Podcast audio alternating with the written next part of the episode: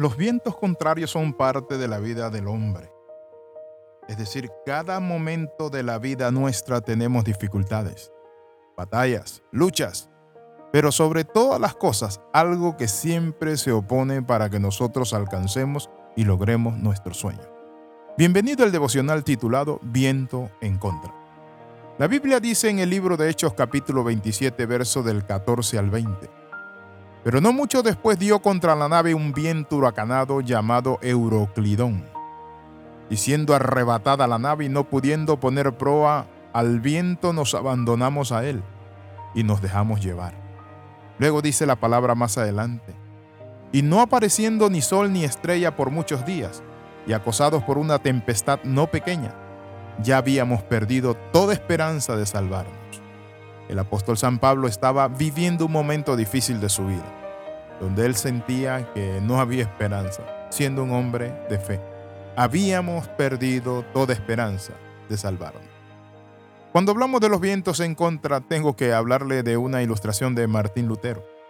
Se dice que una vez estaba él penosamente intranquilo por sus propios pecados, y él lo dice de la siguiente manera.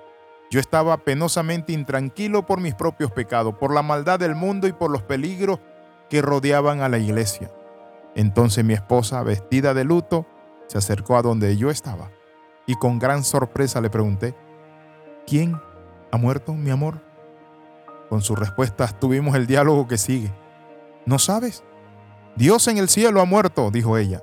Pero ¿cómo puedes decir semejante desatino, Catalina? ¿Cómo puedes decir que Dios murió? Él es inmortal. ¿Es cierto esto? ¿Cómo puedes dudarlo? Y entonces, ¿por qué estás tan desalentado y abatido? le preguntó ella. Y él dice luego, comprendí cuán sabia era mi esposa y dominé mi pesar y pude dormir tranquilo. Así son los vientos en contra. Quieren robarnos el sueño, la felicidad, la alegría, la expectativa y la esperanza. En la Biblia el viento es una figura del mover, el obrar de Dios en nuestras vidas, pero también el viento es su oposición. La figura del viento como mover de Dios es sumamente específica. Pero cuando hablamos del viento en contra, muchas veces encontramos, y valga la redundancia, que hay vicisitudes y hay oposición a nuestro sueño y a nuestras visiones. Tienes un sueño, una visión, vas a tener siempre viento en contra. Tienes un plan maravilloso y magnífico, vas a tener un viento en contra. Quieres crear una empresa, vas a tener un viento en contra. Quieres tener un hijo. Cuando nace el hijo, qué felicidad, pero vas a tener el viento en contra porque en determinado momento vas a tener que orar y trabajar en el carácter de tu hijo con algunos problemas que, por cierto, los padres de familia a veces decimos, ay Dios, ayúdame. Entonces cuando hablamos de los vientos en contra, hay vientos de tristeza, situaciones de depresión humana, pero es allí donde nosotros tenemos que prevalecer y decir no moriré, sino que viviré y contaré las obras de Jehová.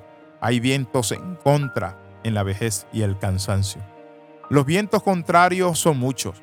Hay vientos contrarios del cierre de ciclo, hay vientos contrarios de rebelión, hay vientos contrarios de enfermedad, hay vientos en contra en la familia, hay vientos en contra en los negocios, pero también en el hogar, en el matrimonio.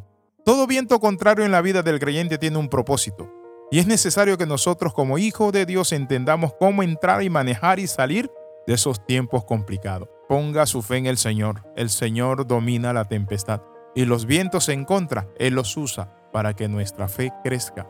¿Saben por qué? Porque los aviones solo alzan su vuelo con el viento en contra. Si tienen el viento a favor, no podrían despegar entonces el viento en contra es necesario para que nosotros levantemos vuelo. Así que cuando sientas un viento en contra, di Señor, gracias por este viento en contra, porque hay grandes propósitos para mi vida. Oramos, Padre, en el nombre de Jesús, te bendecimos y te damos gracias por los vientos en contra. Gracias, Señor, por tu misericordia y porque nos librarás de la mano del maligno, del violento, del perverso y del lazo del cazador. En el nombre de Jesús, amén y amén. Escriba al más 502 42 45 60 89 si usted no recibe estos devocionales, escríbanos a nosotros y diariamente lo va a recibir. Claro que sí, vale la pena servir a Dios. Le bendecimos, nos vemos en la próxima. Recuerde las 13, comenta, comparte y crece con nosotros. Le saluda el capellán internacional Alexis Ramos, nos vemos en el próximo devocional.